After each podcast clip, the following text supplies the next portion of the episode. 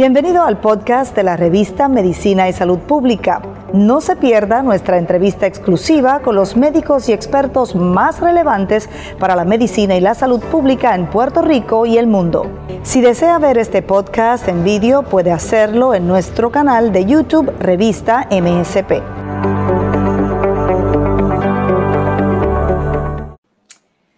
La endometriosis es una condición que lamentablemente afecta a un alto porcentaje de mujeres. Puede resultar incapacitante por el dolor agudo que provoca y lamentablemente también se identifica como una de las causas para la infertilidad.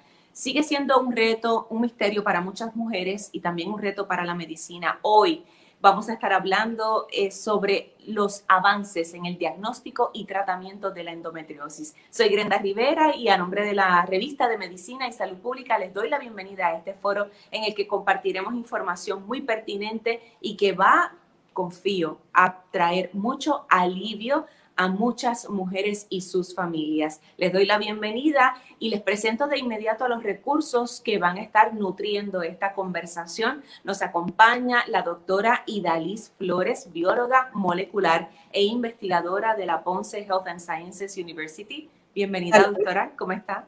Un placer estar aquí. Gracias, un placer contar con usted. Y también se une a la conversación el doctor José Naval Bracero, ginecólogo y endocrinólogo reproductivo. Saludos, doctor. ¿Cómo está? Saludos, Grenda, y saludos al público de Medicina y Salud Pública. Qué bueno que contamos con ustedes para este foro. Antes que todo, aunque hablamos de una condición que afecta a muchísimas mujeres, por lo tanto podemos pensar que es una condición bastante frecuente, creo que es importante ir a lo básico, las definiciones. Me parece, Bracero, que podemos comenzar con usted sobre qué es la endometriosis. ¿Qué es el endometrio? Bueno, el endometrio es la capa de tejido que cubre el útero por dentro. Yo siempre se lo comparo a los pacientes como con la tela de un coco por dentro, esa telita blanca que tiene el coco eh, por dentro, pues ese es el similar a lo que sería la, la, tela que cubre el útero por dentro, que da lugar al espacio donde se desarrolla el embrión y el embarazo y el espacio que eh, genera el tejido de la menstruación. Entonces, la endometriosis es el tejido de menstruación que se eh, postula que la, mayoría de los pacientes eh, flota a través de las trompas de falopio en reversa y se localiza dentro de la pelvis en sitios eh, que no son normales. Se dice sitios ectópicos, son sitios donde no debería haber tejido de endometriosis, como puede ser la superficie del ovario, la vejiga, los intestinos, la piel pélvica por dentro eh, cuando encontramos estos implantes de ese tejido que parece como tejido de menstruación, eso es por definición lo que es endometriosis. Y que se propaga, que pudiéramos comparar eh, como, como, si fuera una tela de araña. Eventualmente con el tiempo, y, y Dalí lleva años eh, estudiando cómo es que este tejido se acapara, donde invade. Ese tejido primero llega como un coágulo de endometriosis, igualito que un coágulo como el que sale en la menstruación, eventualmente genera inflamación y esa inflamación es lo que genera como una costra y la adherencia del cuerpo tratando de aislar esa inflamación es lo que genera entonces toda la distorsión de la anatomía. Muy bien. Eh, doctora Flores, desde, desde su espacio académico, desde la eh, Ponce Health and Sciences University, lleva muchos años estudiando esta condición y, y cómo diagnosticarla yo me parece, antes de hablar de tratamientos, yo creo que es importante hablar sobre este aspecto del diagnóstico y esto entiendo que ha, sido un reto dentro de la medicina. No hay una prueba sencilla para diagnosticar endometriosis. Sí, en efecto, Brenda, pues aquí tenemos un programa de investigación de hace, ya cumple 20 años, en donde hemos estado mirando diferentes aspectos de la condición, desde la genética, en aras de entender, ¿verdad? Si la endometriosis se hereda, si pasa, ¿verdad? De madre a hija y, en efecto sabemos que en, un porcentaje de las pacientes esto ocurre así, no todas, ¿verdad? Pero esto también nos ayudaría un poco a, no solamente a diagnosticarla, sino a entender un poquito qué riesgo tiene cada mujer dentro de lo que es su genética. Aquí hemos estudiado también, por ejemplo, eh, moléculas circulantes en el suero de las pacientes con la idea de poder identificar algún biomarcador, algo que esté presente en la sangre o en el suero de una mujer con endometriosis o a riesgo de tener endometriosis, pero no está presente en las mujeres controles y que esto nos puede ayudar a, definir quién tiene la condición y quién no. Porque actualmente, ¿verdad? La única manera que tenemos para saber si una, manera, una mujer en efecto tiene endometriosis haciendo una cirugía. Entonces, pues sabemos que eso tiene unos riesgos, eh, es verdad, no está accesible a todo el mundo. Eh, Así que tiene, tiene su reto. Ahora pues nosotros continuamos en búsqueda de, posibles biomarcadores y actualmente tenemos un estudio mirando el fluido menstrual, inclusive, como una fuente de un espécimen biológico que se puede obtener de manera no invasiva y que nos puede ayudar a hacer el diagnóstico de una manera más fácil. Me parece que hace ya varios años que se ha estado eh, trabajando para ver si se consigue diagnosticarla a través de una prueba de sangre. Y usted dice que se eh, está trabajando para que esa sangre se obtenga precisamente de esa descarga menstrual, del fluido menstrual. Sí, en efecto, porque pues, en el suero, como es una, ¿verdad? Es circulante, pues no necesariamente estas moléculas van a estar en las concentraciones necesarias para detectarlas. Así que eso nos ocurrió junto con un grupo de científicos colaboradores del Instituto de Feinstein, que ellos tienen un biobanco de fluido menstrual, eh, que eso podría ser una fuente de diagnóstico. Así que Todavía estamos en la parte de análisis y esperemos próximamente poder contestar la pregunta de si hay algo en el suero que podamos, en el programa, el fluido menstrual, que podamos detectar que sea de una manera no invasiva. Eso sería maravilloso, doctor Bracero. Es que nos comentaba la doctora Flores que hasta el momento y desde hace muchos años, la manera de diagnosticarlo, de confirmar la sospecha de endometriosis es a través de una cirugía. Esto es lo que conocemos como laparoscopía, ¿correcto? Eso es correcto, Grenda. Es, una cirugía que es ambulatoria. Eh, los pacientes usualmente se van para casa el mismo día. Uno, eh, bajo condiciones ideales, eh, toma biopsia de ese tejido que está que se encuentra que, no está bien localizado, el tejido de endometriosis, envía ese tejido a patología entonces eso nos da un diagnóstico histológico, un diagnóstico de tejido que es el diagnóstico más robusto que tenemos de cualquier condición. Eh, por otro lado, pues la cirugía sigue siendo una cirugía que requiere anestesia general, que hay que entubar al paciente, que como cualquier cirugía tiene riesgos de eh, complicaciones de alergia, anestesia. Eh, durante la cirugía, pues uno tiende también a operar y, toda cirugía pues tiene unos, balances de riesgo versus beneficio que si tuviéramos una forma no invasiva, no quirúrgica de hacer el diagnóstico sería eh, fabuloso, sería extremadamente eh, favorable para los pacientes, especialmente cuando hay pacientes que empiezan a debutar o debutan con esta condición desde bien jóvenes en su, en su temprana edad, tan, como, tan temprano como en la adolescencia, eh, sería algo, ¿verdad? Un poquito retante el estar haciendo laparoscopías a pacientes de 15, 16 años eh, si tuviéramos, en vez de la laparoscopia como forma diagnóstica, si tuviéramos una forma en sangre o una forma no invasiva. Eh, añadiendo lo que estaba comentando Idali, por muchos años se utilizó un marcador en sangre que se llama el cáncer antigen 125, eh, antígeno de cáncer 125, pero esta, esta proteína que se secreta por múltiples órganos dentro del abdomen es bien inespecífica, es poco específica y entonces puede elevarse eh, tanto un paciente con endometriosis, pero también un paciente que tenga una eh, indigestión puede subirle el CA125 o un paciente que tenga una infección pélvica le puede subir el CA125. Entonces hemos abandonado y nos hemos alejado. Y hago el comentario porque todavía seguimos viendo eh, compañeros que utilizan el CA125 para hacer algún tipo de manejo de la endometriosis y, no es correcto. No, el CA125 no es la mejor forma ni de hacer diagnóstico ni tampoco de seguir la condición. Ok, antes de hablar sobre em, hoy día, antes de la, la paroscopía, como indicadores o, señales para diagnosticar la endometriosis, quiero profundizar un poco, doctor Bracero, en ese balance de riesgos eh, y de beneficios cuando se hace la, la, la paroscopía. Si por por un lado, durante esta cirugía se pueden remover adherencias, pero recuerdo haber escuchado algunos años atrás que eh, puede, pudiera ser también contraproducente porque la misma cirugía puede promover que se creen más adherencias. ¿Es, así? Pues eso es correcto, Brenda. Eh, cualquier tipo de intervención que uno hace en, en, el interior del cuerpo puede generar inflamación que lleve al desarrollo de adherencia. Eh, y pregunta de examen de los estudiantes de medicina, ¿cuál es la causa más eh, común de adherencia eh, pélvica? Es cirugías previas, es la causa más común. Así que nosotros queremos tratar de que esa cirugía que vaya a ocurrir a un paciente con sospecha de endometriosis, idealmente, y, y, Dalí y yo hemos estado en congresos donde se ha discutido este dogma, de que esa primera cirugía, bajo condiciones ideales, sea la mejor cirugía que termine siendo la última cirugía.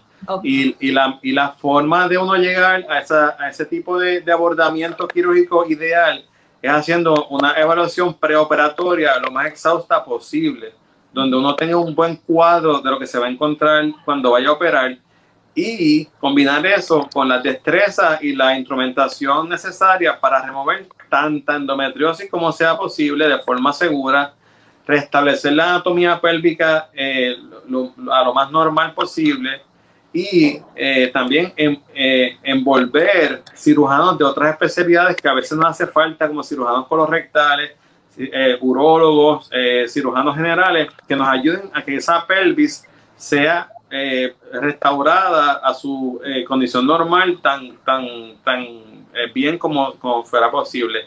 Esa, esa balanza de riesgo precio beneficio eh, se inclina hacia los beneficios cuando uno hace una evaluación preoperatoria eh, lo más completa posible para estar preparado a lo que va a encontrar y no hacer un diagnóstico solamente, sino hacer un diagnóstico y también hacer una terapia quirúrgica de la remoción de la, de la endometriosis. Que la intervención sea eficiente, sea puntual. Entonces, doctora Flores, vamos a hablar sobre esos primeros pasos en la evaluación para llegar entonces, antes de concluir que la laparoscopía es la opción.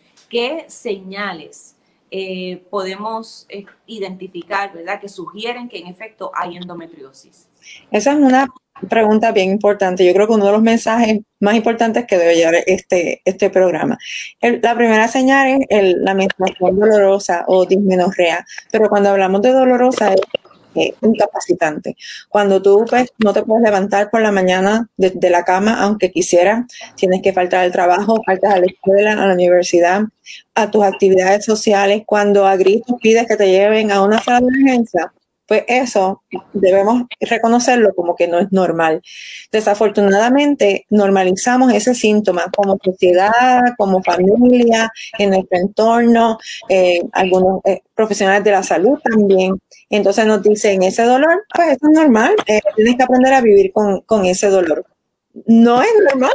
Yo, no es normal que yo no me pueda levantar de, la, de mi cama en, en, dolor, adolorida, en posición fetal, porque tengo un dolor pélvico. No, eso no es normal. Yo creo que ese es el primer paso, reconocer que este nivel de dolor no es normal y que necesita ayuda médica. Hay otros pacientes que pasa el tiempo, ¿verdad? Se acostumbran a ese dolor y sí, lo normalizamos. A veces le preguntamos a nuestra mamá y nuestra mamá nos dice, si, si es normal, a mí me dolía también. Pues claro, a lo mejor la mamá también tenía endometriosis. Doctora, o, como, si me permite un paréntesis aquí, que yo creo que es pertinente, es que también en la medida en que eh, la mujer ha procurado educarse y desarrollarse profesionalmente, llega un punto en que, en que uno siente que no es adecuado ausentarse al trabajo, dejar cumplir con un compromiso por un dolor menstrual. Porque puede parecer como una majadería, como una changuería, y uno no quiere proyectarse así puede llevar a muchas mujeres a eh, tolerar un dolor agudo eh, que, que, amerita unos cuidados especiales con tal de no tener que decir esto es lo que me está pasando y hoy no puedo funcionar. Así mismo, nosotros acabamos de, publicar un estudio en colaboración con el programa de psicología clínica donde se identificó precisamente esa etiqueta de changuería dentro de lo que las, las pacientes perciben. Y otro aspecto importante que estudiamos fue lo que es el absenteísmo, las tasas de absenteísmo, que nosotros la que falta el trabajo, aunque pensáramos que son bien, bien altas en mujeres con endometriosis, encontramos que no lo eran. Lo que sí era alto era el presentismo, que quiere decir que la paciente sí está en el trabajo, pero obviamente su nivel de productividad pues no es tan alto como ella quisiera.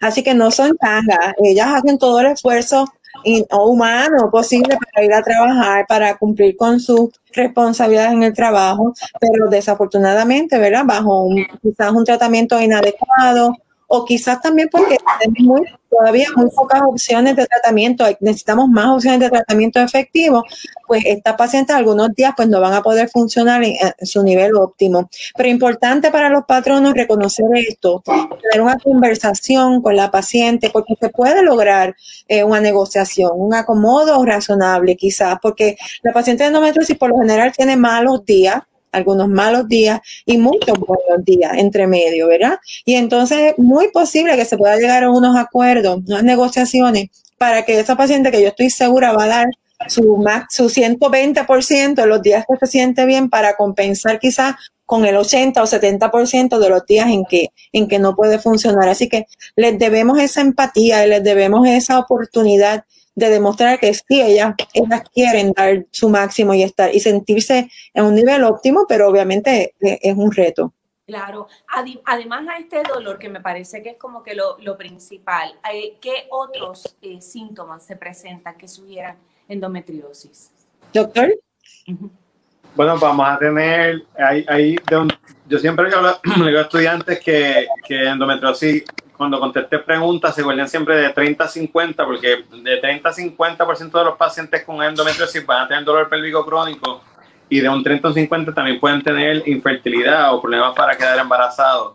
Y esas son como que las dos presentaciones, pero en la parte de sintomatología, dolor con las relaciones, eh, problemas para ir al baño, eh, tanto para defecar como para orinar, eh, obstrucciones intestinales parciales, que es una de las cosas que vemos mucho, el, el bloating, la, la, acumulación de gases dentro de la pelvis.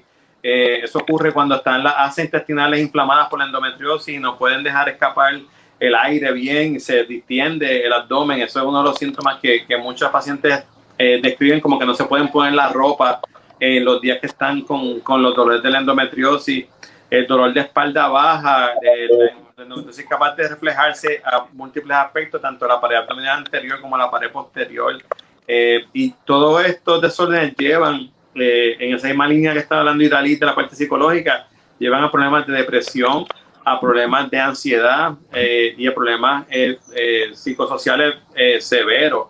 nosotros en el, en el manejo moderno de la endometriosis estamos dándole mucho énfasis a la parte psicológica y a la parte de explicar lo que es la enfermedad, hay un concepto que se llama la sensitización central, que, que define que cuando uno entiende lo que le está aquejando, uno puede entonces aplacar un poco la percepción del dolor, porque cuando hay ansiedad y cuando hay desconocimiento y cuando hay temor, e, ese mismo eh, ambiente psicológico tiene la capacidad de amplificar la transmisión del dolor desde las fibras nerviosas que están inflamadas por la endometriosis. Eh, y es fascinante ese mundo. Ese mundo está empezando ahora a despuntar en las terapias que se van a estar utilizando para endometriosis en la próxima década. Así es. Yo creo que sí que es fascinante y, yo, pero ya, ya era hora porque me parece humanizante también. Doctor Bracero, quiero, quiero ampliar en el tema de la infertilidad. Eh, porque, de nuevo, sí puede resultar eh, todavía un reto y difícil diagnosticar o confirmar una sospecha de endometriosis digamos que hay una mujer, esta es una condición que entiendo que por lo general, aunque puede estar manifestándose desde eh, temprano en la adolescencia o incluso la preadolescencia, por lo general se viene a confirmar o a identificar cuando la mujer está, eh, ya es adulta y está tal vez entre los 30 y 40 años. Si hay una sospecha, pero esa mujer está más o menos eh, procurando llevar una, nada, una vida normal, tolerando el dolor, pero luego de cuánto tiempo de procurar el embarazo es que eh, se, concluye que, esa mujer en efecto está enfrentando infertilidad o, puede ser eh, calificada como infértil. Pues por definición, después de los, antes de los 35 años, vamos a esperar un año si hay la incapacidad para concebir este, con, teniendo relaciones de forma consistente. Después de los 35 años, eh, Grenda, vamos a cortar ese tiempo de espera a seis meses solamente porque el tiempo de espera y, la, y, la, reserva ovárica y cuánto va sufriendo la calidad de la ovulación y los óvulos después de 35 años es mucho más preocupante y no quiere pues, atender a ese paciente más temprano. Eh, pero como tal, hay un concepto más amplio que, a mí me gusta siempre eh, traer, lo que se llama el, plan de vida reproductiva. Y, y, eso le implica es, así como todo el mundo hace eh, planes financieros, planes de retiro, planes profesionales, pues que tiene que haber una evaluación y un análisis de cuándo una mujer y su pareja van a querer tener hijos, cuántos hijos van a tener y si hay alguna circunstancia que impactaría potencialmente el, tener hijos. Y si uno sabe o sospecha que tiene un problema como endometriosis, o puede ser otras cosas como síndrome de ovarios poliquísticos, fibromas uterinos, pero si no sabe que hay la sospecha de una condición que impacte la fecundidad, pues uno tiene que factorizar eso en ese plan de vida reproductivo y si hay antes de los 35 años, si no se concibe de forma eh, fácil, pues entonces buscar ayuda. Por ejemplo, mis pacientes de, que yo veo con endometriosis, que Dalí me refiere con frecuencia desde la adolescencia, pues esas chicas saben ya que a los 25 años, si ya no queda embarazada después de seis meses, hay que evaluar si la endometriosis está eh, dando problemas y entonces indagar si son candidatas para terapias de reproducción asistida más temprano que tarde.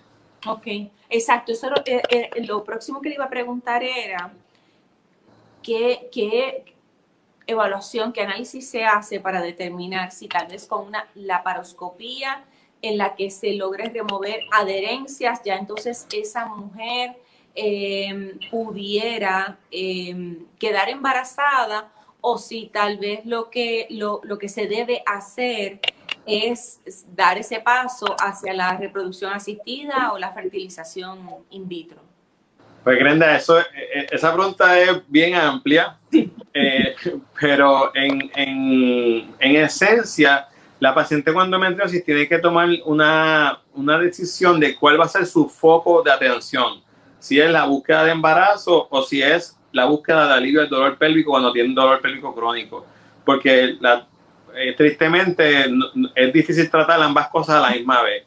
Y haciéndolo a, grosso modo para que el público entienda, vamos a dividir la endometriosis en la que es bien avanzada, donde hay una, donde hay una distorsión de la anatomía y donde están todos los demás factores de fertilidad, el varón en su contagio espermatozoide y la calidad de la ovulación en la reserva ovárica, si eso está intacto y hay mucha distorsión de la anatomía pélvica por la endometriosis, ahí hay beneficio en operar a esa paciente para restaurar la anatomía y ver si esa paciente se puede embarazar de forma casi espontánea o con mínima ayuda eh, de terapia reproductiva. Pero el otro lado de la moneda que nos fascina, pero a la misma vez nos, agobia con preguntas es la paciente con poca endometriosis. Esa paciente con poca endometriosis que no tiene distorsión de la anatomía y que realmente no entendemos por qué no se embaraza, esa paciente se beneficia de ir a terapias de reproducción asistida como es la fertilización in vitro, como las inseminaciones, más temprano que tarde, porque no vamos a lograr mucho operando a esa paciente. Así que si hay mucha distorsión de anatomía y todos los demás factores están normales, pues hay beneficio en operarla. Si eh, hay poca eh, distorsión de la anatomía, eh, ese paciente se merece más ir a tratamiento de reproducción asistida. Y la edad, la edad de la paciente también es un factor a, considerar. Sí, la edad es crucial. Nosotros hacemos, hay tres, los tres pilares de la evaluación de fertilidad va a ser la edad de la mujer, porque la reserva ovárica, a diferencia del varón, se afecta muy temprano, desde los 25 años en adelante, ya empieza a bajar la calidad y la cantidad de óvulos disponibles, la cantidad y calidad de los espermatozoides disponibles, y entonces ahí añadimos esos otros componentes, si hay endometriosis, si hay alguna condición adicional, eh, pero todo va girando alrededor de la reserva del ovario y la cantidad de espermatozoides disponibles. Endometriosis sea una de las causas para la infertilidad. Esto no significa que toda mujer con endometriosis tiene que renunciar a la idea de poder ser una madre, tener hijos biológicos. Para nada, sí, por, por definición y estadísticamente hablando, la mitad de las mujeres cuando endometriosis van a tener acceso a embarazarse de forma natural y se enteran de que tienen esa condición o porque buscaron alivio al dolor pélvico o porque le hicieron una cirugía para otra indicación y encontraron la endometriosis de forma eh, de casualidad. Muy bien. Doctora Flores, quiero este, preguntarle si desde las investigaciones que se hacen en la Ponce Health and Sciences University, además de, eh, identificar eh, otras maneras más, más fáciles de diagnosticar la endometriosis, hacen investigaciones dirigidas a tratamientos que sean eficaces, toda vez que hasta el momento lo que se dice que es una condición que se alivia pero no se cura.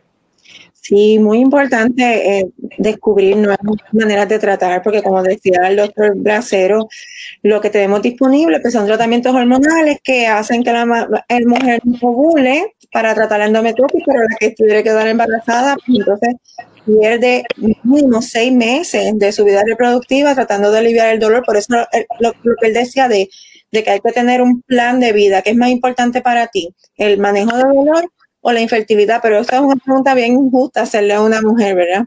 Pero nada, eh, ¿qué estamos haciendo aquí? Bueno, establecimos un modelo animal, es un modelo de rata aquí en las facilidades de la escuela y eso nos permite eh, hacer pruebas preclínicas estudios preclínicos con potenciales drogas. Hasta el momento pues, tenemos algún ah, eh, interés en, en, ocultar algunas de estas drogas y ver cómo funcionan a nivel de la rata para ver cómo eliminan o empequeñecen las lesiones de endometriosis y también la inflamación. Y hemos encontrado varias de estas moléculas con, un potencial que nos gustaría pues continuar recibiendo fondos federales para continuar estos estudios. Recientemente una de estas drogas tuvimos un grupo de científicas de aquí de la Ponce Health Science University obtuvimos una patente que quiere decir que eso nos abre la oportunidad para compañías farmacéuticas que estén interesadas en estudiar esta nueva droga. No es una droga hormonal, no te va a estar no va a estar afectando eh, tu ciclo menstrual, tu reproducción, así que nos abre la puerta a, a, darle una alternativa de tratamiento a esta mujer. También colaboramos en estudios clínicos con diversas compañías que están buscando precisamente que estos targets, ¿verdad? Estas drogas que no afecten el sistema hormonal. Y finalmente, nuestro interés particular no en medicamentos farmacológicos, sino en otro tipo de intervención. Nosotros encontramos que las ratas con endometriosis estaban expuestas a estrés que tenían unos parámetros de la enfermedad mucho peores. La enfermedad avanzaba, progresaba más y la inflamación era mayor. Entonces también encontramos que cuando manejaba el estrés de esta, esta, ¿verdad? estos animalitos, pues la enfermedad precisamente respondía y minimizaba eh, los síntomas. Así. Así que basado en esos datos hemos desarrollado una intervención conductual, o sea que esto no es ninguna droga, no es nada farmacológico, se trata de una intervención que llamamos enriquecimiento ambiental, donde la paciente va a estar expuesta a apoyo social en grupos de apoyo con mujeres que están pasando por su misma situación, que van, se van a estar reuniendo en lugares abiertos, expuestos a la naturaleza, muy importante ahora con COVID, así que vamos a estar fuera, no en ningún sitio encerrado. Y por último, van a estar aprendiendo técnicas de manejo de estrés que van desde aromaterapia, danzaterapia, arteterapia, yoga, eh, de manera que podamos medir de una manera científica, porque las vamos a estar monitoreando antes, durante y después de la intervención, son intervenciones, y ver de qué manera podemos mostrar, como esperamos, en nuestra hipótesis, de que esta intervención puede eh, ayudar a manejar los síntomas y la inflamación de la endometriosis y no es nada eh, que se utilizaría fuera del contexto de la medicina ¿verdad? tradicional. Todo lo contrario, se, se utilizaría como una, un integrado a un tratamiento que sea el que sea necesario. Así que estamos tratando de hacer cosas innovadoras. Invitamos a las pacientes que estén interesadas en participar, que se comuniquen con nosotros aquí en la Ponce del Sciences. Estamos reclutando pacientes y comenzamos la intervención con todas las medidas para la prevención del COVID. Dios mediante. Que se comuniquen ya, desde ya. sí, y estamos muy emocionados con, poder proveer esta otra herramienta adicional, de la endometriosis.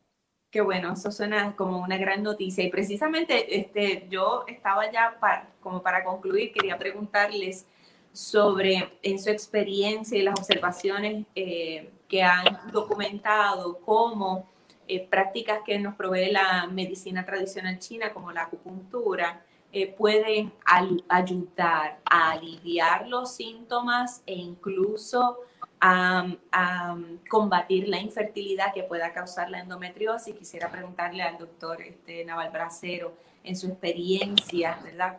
Con las pacientes que han acudido a usted buscando eh, reproducción asistida, como este tipo de, de terapias, las que ha mencionado la doctora Flores, y específicamente la acupuntura, pueden ser un complemento al tratamiento que les ofrece? Pues a nosotros siempre nos encanta, especialmente a, los científicos eh, eh, como Idalí, que están en el laboratorio, nos gusta tener eh, evidencia robusta y que sea validada y tener este, corroboraciones con múltiples intentos. Y, esa data pues no es tan fácil de, coleccionar con, con terapia alternativa, y, incluyendo la acupuntura.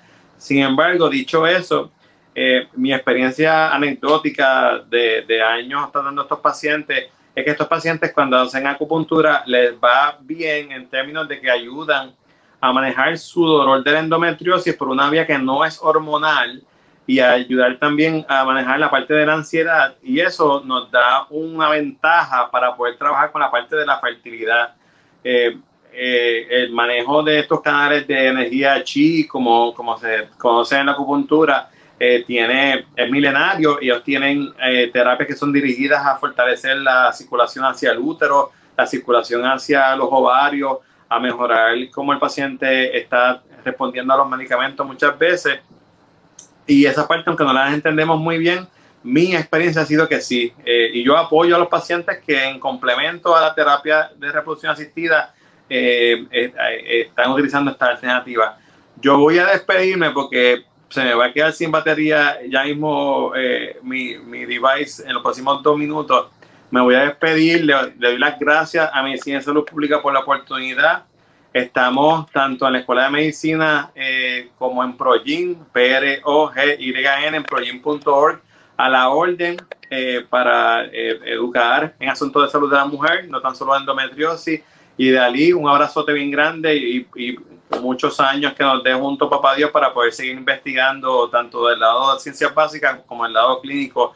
Grenda, un millón de gracias y te felicito por siempre estar educando a, nuestro país en todos estos asuntos eh, importantes. Excusado queda. Muchas gracias, doctor José Naval Bracero, por estar disponible. Muchas gracias por toda la información valiosa que nos ha compartido. Y Dalis, entonces, para, para cerrar, quiero puntualizar en esa invitación que has hecho a mujeres que quieran participar de este estudio que eh, comenzarán, correcto, no lo han iniciado, sino comenzarán en la Ponce Health and Sciences University. Sí, estamos en, el proceso de reclutar, porque como bien decía el doctor, pues estos son estudios que se hacen de manera científica. Sobre todo se conoce como un estudio eh, randomized, se dice en inglés, más bien aleatorio. Aleatorio. Las pacientes eh, van a llamarnos, les vamos a hacer una serie de preguntas y entonces van a estar eh, en ciertos grupos eh, en donde vamos a estar entonces probando la, la intervención y al final lo que queremos es que se pueda demostrar de, sin lugar a duda que no sea anecdótico, sino que tengamos la prueba fehaciente de que la intervención funciona. Así que nos llaman, nosotros hacemos una entrevista, hacemos algunas preguntas sobre los criterios de inclusión en el estudio y entonces luego le llamamos para indicarle este, en qué parte del estudio les corresponde. Pero estamos de verdad que muy entusiasmados con llevar a cabo este estudio, uno de los primeros eh, que se harían en esta condición utilizando una intervención eh, conductual y tenemos otras cosas pasando, Grenda. Tenemos, estamos tratando de desarrollar una aplicación móvil específicamente para mujeres con endometriosis para que se ayuden ellas a monitorear los síntomas y que se capture información a largo plazo, ¿verdad? Longitudinalmente, que nos ayude a entender un poquito qué es lo que está pasando, que las ayuda, que empeora el dolor, que, que mejora el dolor Así que pronto vamos a estar eh, proveyendo más información sobre esta aplicación móvil y que entiendan que lo queremos que ¿verdad? proveerles herramientas a ellas para entender mejor su condición, entender mejor su cuerpo. Como decía el doctor, si tú entiendes mejor tu proceso, si estás educada acerca de lo que te está pasando, pues todo eso funciona en pro, en beneficio eh, de, y ayuda a que entonces los tratamientos estándares funcionen mejor.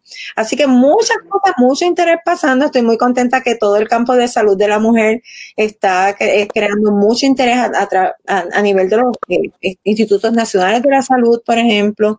Eh, mucha gente de otros campos de la investigación se están uniendo, por ejemplo, gente que son expertos en cáncer, pues están viendo que endometriosis sí es una condición interesante para estudiar, de genética, epigenética, fisiología, neurociencia. Estoy viendo un interés en expertos en otras áreas que han querido unirse para tratar de dar un poquito de luz a una condición tan enigmática como es la endometriosis. Me parece que era hora y me parece que es lógico, doctora Flores, porque eh, si es una condición que afecta a la mayoría de las mujeres y a su vez en tantos países como Puerto Rico, las mujeres somos mayoría de la población, somos parte de la fuerza laboral, somos el, corazón y a veces también el cerebro y el sostén económico de los hogares, definitivamente. O sea, si hay una condición incapacitante, que puede ser incapacitante, pero que hay distintos, distintas opciones que ayudan a mitigar sus síntomas y sus efectos, pues eso debería ser una prioridad dentro de las políticas de, de salud pública. Así misma, y, no, y nosotras mismas, entender, porque a veces somos tan altruistas que queremos resolverle a todo el mundo y nos olvidamos de, nuestro cuidado médico. No, hay, hay, muchas cosas que podemos hacer para mejorar y, y ser partícipe de, de, este plan de trabajo que vamos a hacer con nuestros profesionales aliados. Definitivamente, doctora. Así que le agradezco mucho su participación, obviamente al doctor José Naval Bracero, de, de, igual manera en esta conversación que yo confío que sea de gran beneficio y sobre todo de alivio a mujeres que estén sufriendo de esta condición. Nuevamente, gracias, doctora Idali Flores, por estar con nosotros y a ustedes, amigos, gracias por conectarse. Siempre les digo que lo bueno se comparte, así que aquí queda publicada y depositada esta conversación en la página de la revista de Medicina y Salud Pública para que le den like y también le den share y lo compartan. Será hasta la próxima. Que estén bien.